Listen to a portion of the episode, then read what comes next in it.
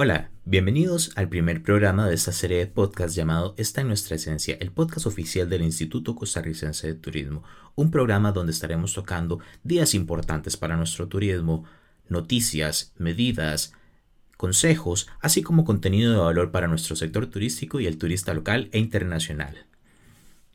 Mi nombre es Oscar Solano y los estaré acompañando como conductor y presentador de esta serie de podcast del Instituto Costarricense de Turismo. A su vez, a lo largo de los programas contaremos con invitados, entrevistados, que me estarán acompañando para desarrollar los diferentes temas alrededor de nuestro sector turístico. El día de hoy nos acompaña una figura que para mí es un honor contar con su presencia, pero dejaré que se presente él mismo. Mi nombre es Gustavo Segura Sancho y soy el ministro de Turismo de Costa Rica. Gracias, don Gustavo, por eh, participar en el podcast del día de hoy. Este podcast lo estamos dedicando al Día Mundial del Turismo, eh, que este año tiene un enfoque hacia el desarrollo sostenible y turismo rural, mismos en los que Costa Rica es líder desde hace muchos años. Don Gustavo, estamos en el marco del Día Mundial del Turismo, específicamente hablando. Eh, quisiera en este, en este aspecto eh, contarle a los escuchas la capacidad que tiene nuestra industria turística, sobre todo en este plano de crear oportunidades fuera de, las grandes ciudades este, y preservar todo el patrimonio cultural y natural. Don Gustavo, cuéntenos por qué es importante el enfoque de este año para nuestro país. Claro, eh, el 27 de septiembre se definió desde hace muchos años como el día para celebrar en el mundo a la industria turística. En el caso de Costa Rica, es una, es una fecha muy, muy importante para celebrar en efecto una industria que le ha traído enorme progreso social. Una industria que antes de los tiempos difíciles de pandemia que estamos viviendo, había llegado a representar cifras macroeconómicas muy, muy relevantes. Casi un 8,5% del Producto Interno Bruto, casi un 9% del empleo formal en Costa Rica, y en otras cosas que no se mide turismo, es evidente para nosotros. Eh, Costa Rica ha alcanzado una, un equilibrio importantísimo entre conservación de recursos naturales y el aprovechamiento de la industria turística para llevarle bienestar a, los, a las personas. Eh, es evidente como en muchas de nuestras comunidades eminentemente turísticas ha habido un gran avance en progreso social en los últimos años. Eh, hasta en las comunidades más remotas tenemos facilidades médicas. Nuestra población es una población que ha podido disfrutar de niveles educativos importantes. No es en vano que la tasa de alfabetismo en nuestro país supera el 97%. Y turismo ha sido una industria que ha aportado muchísimo a esos resultados. Entonces, es una buena fecha para reflexionar sobre la importancia del turismo, ahora que ha sido tan doloroso darse cuenta cómo nuestro país y nuestro empleo se impacta tan duro cuando no podemos aprovechar los beneficios del turismo. El, tiempo de pandemia, entre otras cosas, ha sido un tiempo para reflexionar sobre la importancia del turismo al tener nosotros que estar privados de poder disfrutar de sus beneficios. Entonces este 27 de septiembre pues aprovechamos para reflexionar cómo turismo para Costa Rica es herramienta de conservación de los recursos naturales, es herramienta de progreso social, ha ayudado a mejorar la educación del país, le ha llevado bienestar económico y social a comunidades rurales para que las personas no necesiten abandonar su comunidad rural para tener una vida digna y tener oportunidades. Y no cabe duda que bienestar, que es una palabra cada vez más importante en nuestros tiempos, es la bandera principal que caracteriza el turismo en Costa Rica. Es un turismo de bienestar y así lo tenemos que disfrutar los costarricenses y así se lo tenemos que comunicar al mundo. Perfecto, don Gustavo, muchas gracias. Eh, eh, desarrollando esto, hay cinco puntos importantes que me gustaría ahondar. El primero de ellos eh, en este marco del Día Mundial del Turismo es por qué se escoge a la zona de Osa, la península, para celebrar este Día Mundial del Turismo en el 2020. Claro, se escoge Osa, tanto la zona de la península, sin duda, como algunos de sus cantones que no están en la península, como Ballena, como Cortés. Em, Osa es una región que le ha aportado muchísimo al turismo en Costa Rica en cuanto a variedad, en cuanto a impacto y representatividad del producto turístico costarricense. ¿A qué me refiero con eso? Por muchos años hemos sido reconocidos como un destino que en el nicho de ecoturismo somos líderes. Y la zona sur de nuestro país se caracteriza esencialmente por tener productos ecoturísticos de altísimo valor, de altísimo valor. Tenemos un parque nacional como Corcovado, otro parque nacional como Piedras Blancas, otro parque nacional como el Parque Marino Ballena, que representan flora y fauna muy, muy emblemáticas para Costa Rica. Ahí es donde tenemos poblaciones de jaguares importantes, donde se puede dar el avistamiento de las ballenas, donde coexisten las cuatro especies de monos que hay en el país, donde hay especies de árboles impresionantes, ¿verdad? aquellos ceibos eh, enormes, aquellos sangrillos colorados y sangrillos negros que son endémicos de la península de Osa, que atraen entonces flora y fauna endémica también de la zona. Bueno, y todo eso ha sido eh, un gran aporte al posicionamiento de Costa Rica completa como destino de ecoturismo, que es una de las bases de nuestro posicionamiento, que es más, más amplio y es como turismo sostenible. Eh, me pareció que era propicio celebrar el 27 de septiembre en aquel sector. Eh, yo no lo tenía claro, pero me cuentan que mis predecesores eh, como ministros de turismo no habían tenido la oportunidad de celebrar un 27 de septiembre por allá. yo lo entiendo, hay, hay, que escoger algún lugar, ¿verdad? El ministro no se puede multiplicar en, en varias veces para celebrar una fecha tan importante como esta, pero vamos a decir que es un homenaje a la zona sur del país, a ese gran aporte que le hace a la industria turística y que termina eh, impactando positivamente todo, todo el país. Perfecto, don Gustavo. Asociado a esto, al marco del Día Mundial del Turismo y a su importancia para un país como el nuestro, me gustaría contarle a los escuchas eh, cuál es ese, ese impacto de progreso social que inyecta el turismo, viéndolo como un todo hacia nuestro país. Claro, tiene dimensiones prácticas y materiales y otras dimensiones que son inmateriales, pero no por eso menos importantes. Eh, en cuanto a las dimensiones materiales, uno ha visto cómo comunidades como La Fortuna en San Carlos, como el mismo Puerto Jiménez allá en Golfito, eh, y se me ocurren muchas otras, este, Nosara en Guanacaste, Puerto Viejo en el Caribe, Turrialba en, el, en la meseta, en la cordillera volcánica central, Poás, etcétera, son comunidades que gracias a las afluencias turísticas y gracias a esa distribución bastante democrática que hay en nuestro país sobre los ingresos del turismo, ven cómo tienen hoy día mejores accesos a carreteras, mejores accesos a conectividad de Internet, tienen escuelas que, funcionan muy bien, eh, tienen servicios de salud, eh, tienen oportunidad de empleo, en algunos casos agencias bancarias que entonces les empiezan a dar servicios para que puedan asumir créditos de vivienda, de vehículo, créditos personales. Hay mucho emprendimiento familiar alrededor de la industria turística. Entonces, hay varias dimensiones de este progreso de Costa Rica que se expresa explícitamente en ciertos cantones como estadística de acceso a una mejor forma de vida.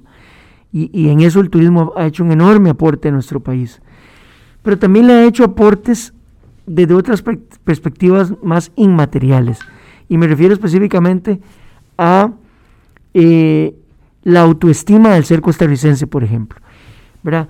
Nosotros tenemos un país que aunque yo sí sé que lo apreciamos, cuando escuchamos a un turista visitarnos y hablar de las bellezas escénicas, de las bellezas naturales, de la forma de ser del costarricense, de cuán amable es, de que es hospitalario, de que es una persona feliz, yo creo que mucho de eso ha sido aportado por el turismo, por una industria que nos ha ayudado a construir un ser costarricense con una alta autoestima.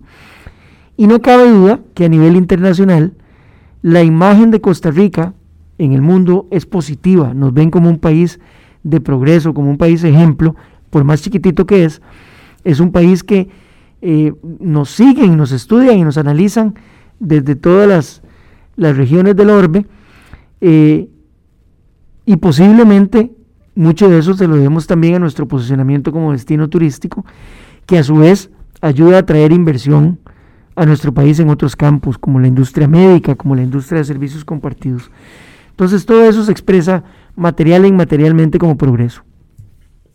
Don Gustavo, volviendo al marco del Día Mundial del Turismo eh, y la escogencia de la zona sur, en este caso hablando de OSA para la conmemoración, sabemos que asociado a esto vienen tácticas, vienen planes que buscan un desarrollo turístico eh, bajo este enfoque. Sabemos que OSA es cuna del turismo eh, sostenible, el turismo bienestar, pero también sabemos que vienen programas asociados en esta zona en específico como lo es el programa Puerto a Puerto, que va de Puerto Jiménez a Puerto Cortés. Cuéntenos un poco el detrás de esto, una pequeña pincelada para nuestros escuchas, su nivel de importancia, su enfoque para nuestro país. Claro, claro, no cabe duda que, es importante mencionarlo. Em, históricamente, los esfuerzos promocionales de nuestro país como destino turístico han venido acentuados en atraer un perfil de turista muy interesado en la naturaleza, en la biodiversidad, en tener experiencias de inmersión. Es decir, no vienen acá turistas que se refugian en una habitación de hotel por, por tres días, sino que vienen acá turistas que durante en promedio 12 días tratan de vivir como ticos, tratan de sentirse como ticos durante dos o tres semanas.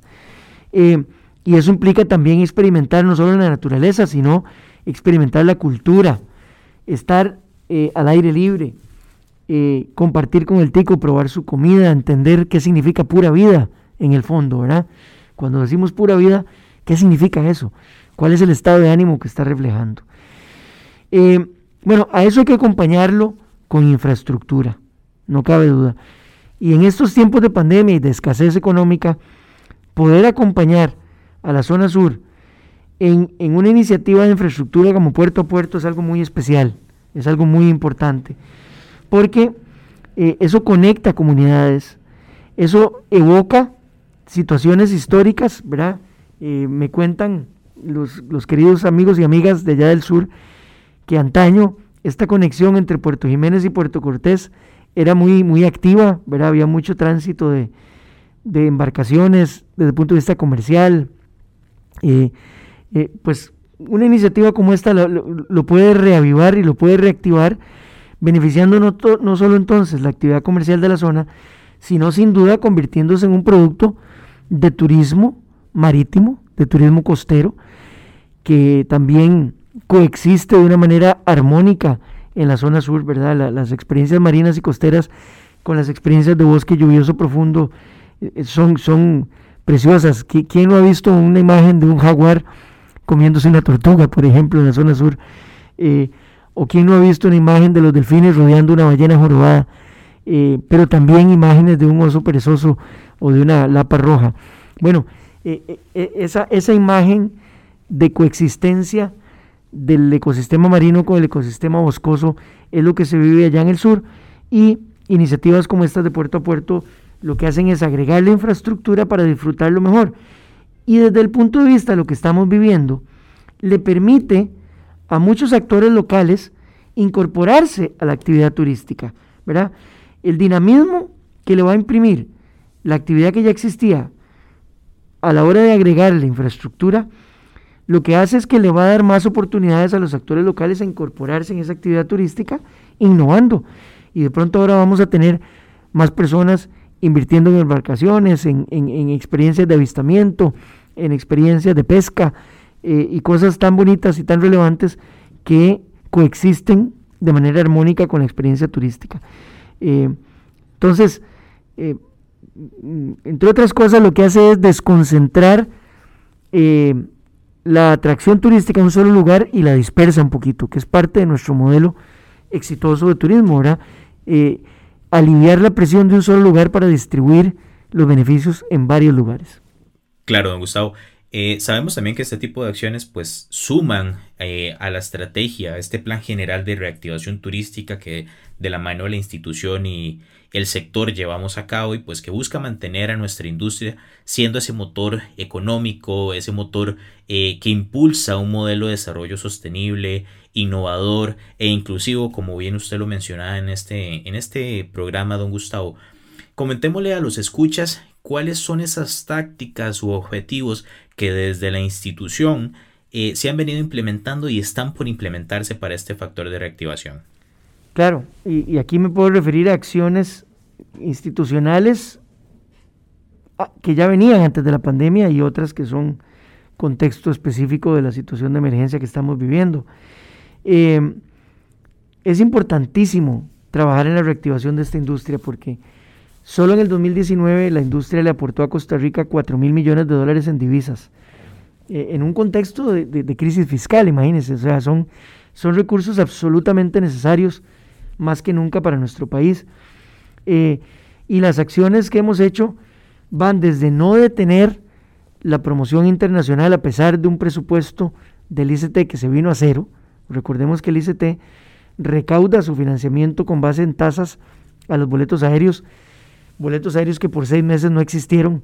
Así es que eh, hemos visto nuestros ingresos reducidos a cero, pero aún así, con una buena gestión no hemos llevado la promoción a cero, sino que hemos podido mantener eh, acciones de promoción en los mercados prioritarios para Costa Rica, Estados Unidos, Canadá, eh, cinco distintos países de Europa.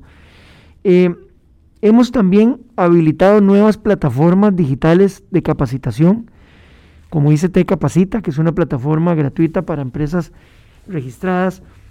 Desde que se inauguró esa plataforma han pasado más de 10.000 personas por ella en, distintos temas de capacitación.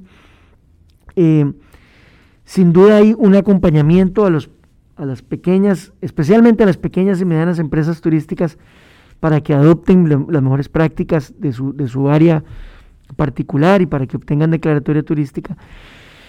Y llevándolo entonces a, la, dimensión actual de emergencia, pues también venimos promoviendo una adopción muy, muy exhaustiva de los protocolos de prevención de contagio en todos los subsectores del turismo.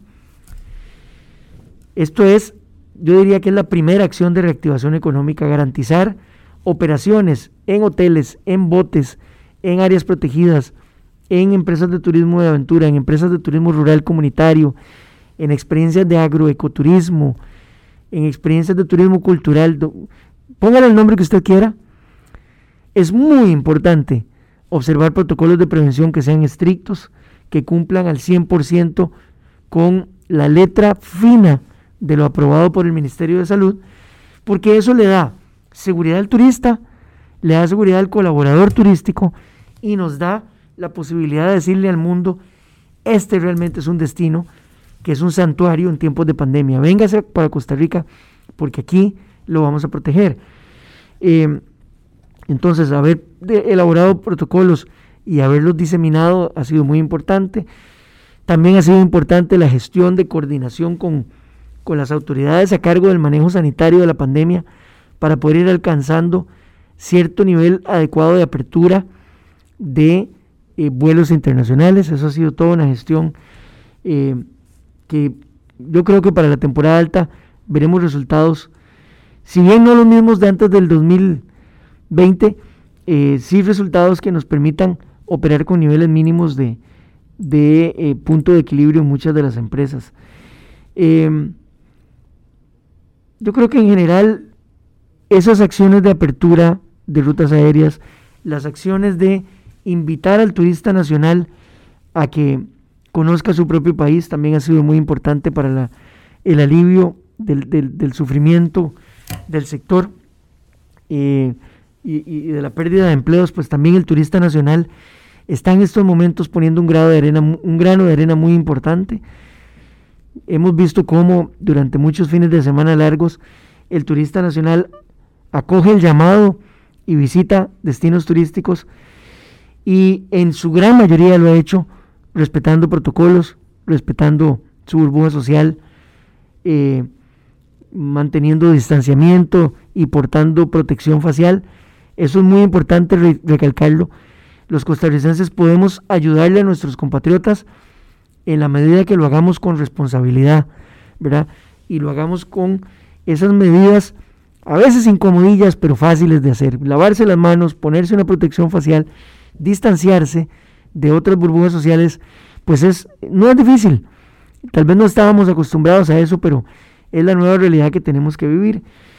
Eh, la ventaja es que sí podemos disfrutar de Costa Rica, sí tenemos la libertad de hacer turismo en nuestro país. Lo único que se nos, se nos pide como, como costarricenses es que seamos patriotas y responsables con nosotros mismos y con los demás. Em, y bueno, se, vendrán eh, otras cosas. Eh, seguimos muy activamente hablando con autoridades macroeconómicas de nuestro país que están justo en este momento en un proceso complejo de eh, casi que de refinanciamiento económico para Costa Rica, pero eso necesariamente tiene que incorporar programas de alivio financiero para empresas turísticas. Algunas de ellas están ya en discusión legislativa, como el, Gran Fondo Nacional de Avales, dentro de los cuales al menos un 20, un 25% debería de ser dedicado a turismo. Eh, un crédito con el BID para, para alivio del empleo, eh, que consideraría 30 millones de dólares para eh, subsidio al empleo turístico. todo eso tiene que pasar primero por, por aprobación legislativa, pero estamos de cerca coordinando con las autoridades para, para que no quitemos el dedo del renglón en la importancia de ayudarle lo antes posible a las empresas turísticas. Don Gustavo, eh, en, el contexto que estamos viviendo, ¿cómo ha sido ese proceso de planificar, ese proceso de llevar a cabo estas tácticas en general? Bueno, ha sido muy interesante. Em, hay, hay más que nunca una, una exigencia de la realidad de que trabajemos juntos. Em, en el ICT lo vimos desde marzo, cuando todos los subsectores económicos eh, privados del turismo levantaron la mano, se ofrecieron y se sentaron a trabajar en elaborar protocolos. Esto, esto llegó a producir 16 distintos protocolos en las mesas de trabajo. Mesas de trabajo que también tuvieron que ver con otros temas como capacitación, como, como facilitación del empleo. Y hoy día tenemos algunas plataformas con el INA y otras con ACOPROT eh, para ayudarle a las empresas, perdón, a las, personas y a los pequeños emprendimientos, a veces hasta reinventarse eh, y a conectar, convertirnos en un puente entre personas que ofrecen sus habilidades profesionales y entidades que las necesitan.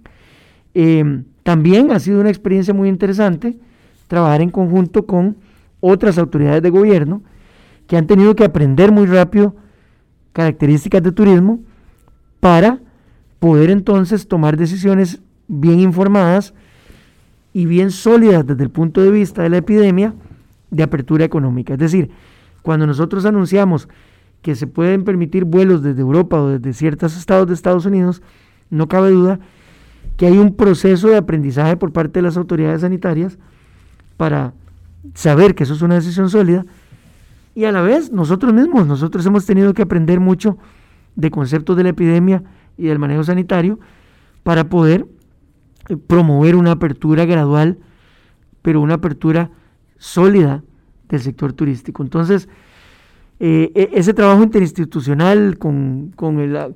Le puedo mencionar otros ejemplos, la Dirección de Aviación Civil para el manejo de los aeropuertos, el trabajo con el Ministerio de Seguridad para la seguridad turística y la migración, el trabajo con la Comisión de Emergencias y las municipalidades y alcaldías locales para los horarios de playa, en fin, hay múltiples ejemplos del trabajo conjunto que se está presentando, está dando lugar y yo creo que el sector turismo también en eso le representa a Costa Rica un ejemplo.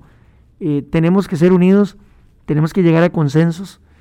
No es difícil, a veces toma más tiempo, pero eso es lo que ha caracterizado a Costa Rica y en particular lo que ha caracterizado al turismo costarricense, el consenso. Eh, en todas las áreas del quehacer nacional en tiempos de pandemia y tiempos de crisis se necesita un consenso para que no dejemos de ser esa Costa Rica solidaria, esa Costa Rica que abraza el progreso social y lo pone una y otra vez en su prioridad número uno.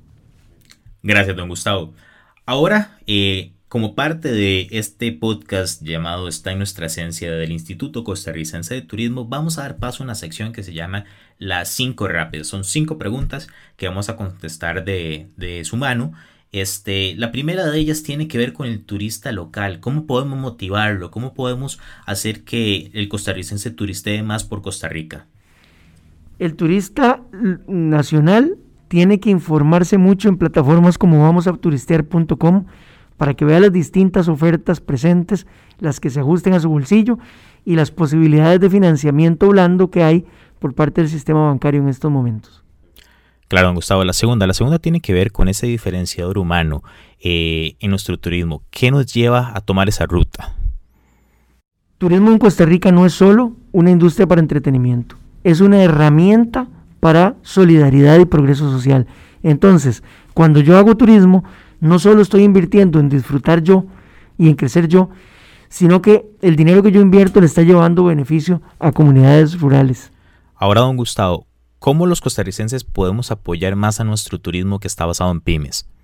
Creo que como costarricenses debemos de hacer ese esfuerzo de viajar cuando podamos, hacerlo responsablemente, hacerlo con la observación de medidas de prevención de contagio y consumir productos locales, consumir productos eh, tanto alimenticios como tours en particular, contratar un guía, contratar un transporte local.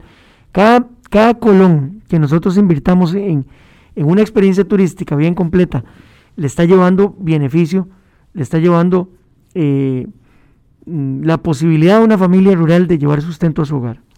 Perfecto, don Gustavo. Ahora, eh, sumado a este marco del Día Mundial del Turismo, donde sabemos pues que el enfoque rural, el desarrollo sostenible, estos puntos cómo nos pueden motivar a los costarricenses más. El Día Mundial del Turismo nos debe llevar a guardar la esperanza, a mantener viva la llama de la esperanza, porque estamos viviendo tiempos oscuros, pero esa llama no se ha apagado. Turismo nos recuerda una y otra vez que hay un mañana y que las bases fundamentales de este país están intactas hay un sistema de salud que sigue siendo sólido, hay un sistema de solidaridad social que sigue siendo sólido, las áreas naturales protegidas están bien, están saludables. Así es que la motivación de este Día Mundial del Turismo yo la llamo como la esperanza. Hay una esperanza para salir adelante. ¿Qué es eso que el costarricense debe conocer sobre nuestro turismo?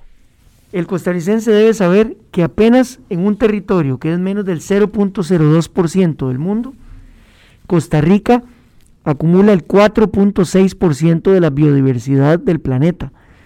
Somos realmente un santuario, somos una especie de bóveda crucial para la humanidad. Y entonces tenemos como costarricenses una oportunidad de conocer todo eso. Eh, aquel que no haya visto una ballena puede hacerlo. Aquel que no haya experimentado un plato de comida en el Caribe debería hacerlo. Aquel que no haya visto un quetzal debería tratar de hacerlo. Hay, unas, hay un número importantísimo de cosas por las cuales muchos extranjeros pagan cientos de miles de dólares para venir a nuestro país que nosotros podemos hacer prácticamente con costos cercanos a cero. Gracias, don Gustavo, por estas cinco respuestas a las cinco rápidas de nuestro podcast. Está en nuestra esencia del Instituto Costarricense de Turismo. Ahora en la siguiente sección eh, la vamos a dedicar en el marco de este Día Mundial del Turismo y el turismo rural y desarrollo sostenible que son eh, los enfoques de este 2020. Se lo queremos dedicar a las buenas prácticas de este visitante de oferta rural específicamente. Siempre se ha dicho que a lo interno del país contamos con nuestros diferentes estilos de turistas, entre ellos el de las ofertas de turismo rural y rural comunitario, que viene siendo una persona interesada en apoyar a los emprendedores locales, siendo un consumidor responsable ante el impacto de su compra durante el viaje. De hecho, estas formas de turismo son expresiones de autonomía económica, uno de los motores de base que permiten el desarrollo local de nuestro sector. Además, las prácticas de conservación de este patrimonio natural, este patrimonio cultural, son transversales a muchas de las ofertas, lo que implica que el visitante puede ser partícipe de las formas más sostenibles de hacer turismo. Entonces, ¿cuáles son esas buenas prácticas que debemos llevar a la hora de visitar nuestra oferta eh, rural? El primero de ellos debemos enfocarnos a motivarnos a ser simpáticos, apoyar sobre todo a este emprendedor local con su visita dando preferencia a los viajes dentro del territorio nacional, atreviéndonos a descubrir nuestro país, apoyando a esta economía local y sobre todo eh, atreviéndonos a explorar a los lugares menos turísticos, esos lugares que no conocemos todavía, buscar rutas diferentes, descubrir rincones, donde existan emprendedores de hospedaje, alimentación y actividades de esparcimiento que, la, que nos hagan maravillarnos de nuestro país. Sobre todo, esto nos pone como turistas eh, a informarnos específicamente sobre las características singulares del lugar que vamos a visitar, qué podemos ver, qué podemos hacer allí y sobre todo cuáles son los productos locales, quiénes los producen, dónde los podemos adquirir y sobre todo disfrutar. Esto nos lleva a planificar un viaje diferente en una temporada diferente que considere sobre todo épocas donde podamos sacarle más provecho a esta oferta rural, esta oferta de desarrollo sostenible. Entonces, podemos hacernos una pregunta. ¿Cómo, como turistas eh, responsables, aprovechamos más estas estancias en, estas zonas, en esta oferta? La primera de ellas tiene que ver algo con mucho también de, de desacelerar. El tema de olvidarnos de esas prisas. Aprobar el desarrollo y eh, ese ritmo de vida local, a, vivirlo de manera más constante y sobre todo vivir ese momento en el que estamos dedicándonos a descubrir esta oferta de producto turístico. Elegir productos de servicio locales, de este modo que contribuyamos a la generación de empleo de calidad y riqueza para la comunidad que verá incrementados sus beneficios. Sobre todo también realizar un consumo responsable durante esta estadía, preguntándonos a quién estamos beneficiando con esta compra, con este consumo. A ser responsables con nuestros propios residuos y esto va muy acorde sobre todo a este desarrollo sostenible en el cual no solamente la empresa turística es responsable, sino todos nosotros como costarricenses, como nos lo decía don Gustavo, el señor ministro de Turismo, eh, nuestro compromiso hacia nuestro país, que es algo que va de la mano de todos. Pensemos también en el plano del desplazamiento. Podemos utilizar incluso transportes no motorizados en estas zonas, bicicleta, caminar, lo que sea posible. Esto nos ayuda a descubrir tanto avistamientos, zonas, como pequeñas pymes que están alrededor de este producto turístico. También podemos preguntarnos qué debemos hacer después de viaje, sobre todo ya que buscamos que los mismos turistas locales compartan y sean voceros de este, de este tipo de producto, de este tipo de desarrollo turístico. En este aspecto hay tres consejos que podemos darle desde este podcast del Instituto Costarricense de Turismo. El primero de ellos es sentirnos orgullosos por haber sido solidario con estas comunidades locales y haber compartido con las raíces de nuestra identidad, de nuestra identidad nacional costarricense. El segundo punto está asociado a difundir esos conocimientos que adquirimos, esas experiencias en destinos rurales y sus buenas prácticas sostenibles con otros viajeros, con nuestros círculos de amigos, en nuestras redes sociales, en nuestros grupos de WhatsApp. Y sobre todo como tercer punto, ser consciente del impacto del viaje y proponernos para el próximo viaje que proponga una nueva experiencia turística que deje una huella positiva en este territorio visitado.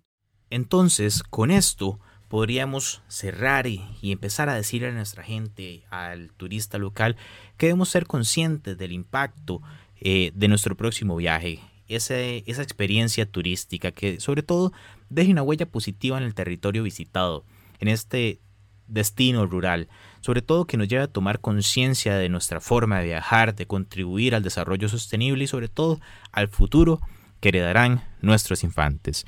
Don Gustavo, un placer haberlo tenido en este primer programa del podcast. Está en nuestra esencia del Instituto Costarricense de Turismo. Y antes de despedirnos, me gustaría que le deje unas palabras a nuestros escuchas, este, que, una invitación sobre todo. Don Gustavo, le paso la palabra. Hay una frase que me gustaría recalcar y es nuestra esencia.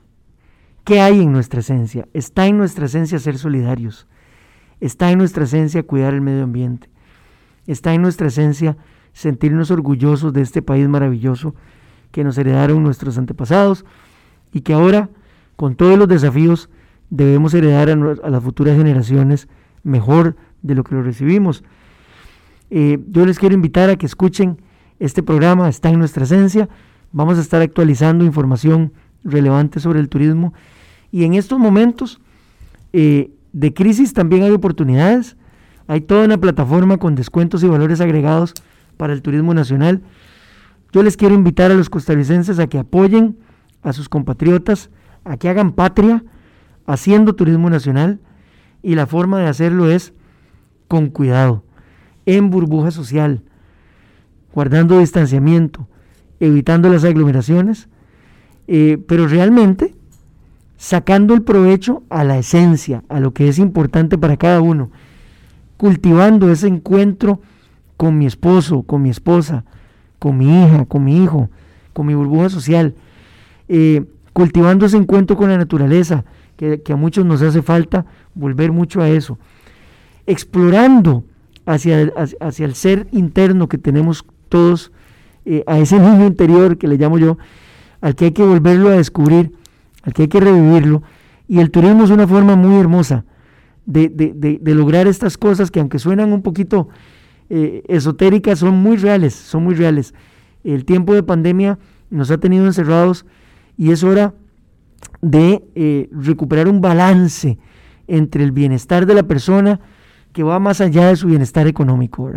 Eh, así es que aprovechemos costarricenses a hacer turismo en Costa Rica, hagámoslo con responsabilidad y aprovechemos las oportunidades desde el punto de vista de descuentos que se encuentran en vamosaturistear.com. Gracias, don Gustavo, por estas palabras de cierre y por su participación en nuestro primer episodio del podcast Está en nuestra ciencia del Instituto Costarricense de Turismo.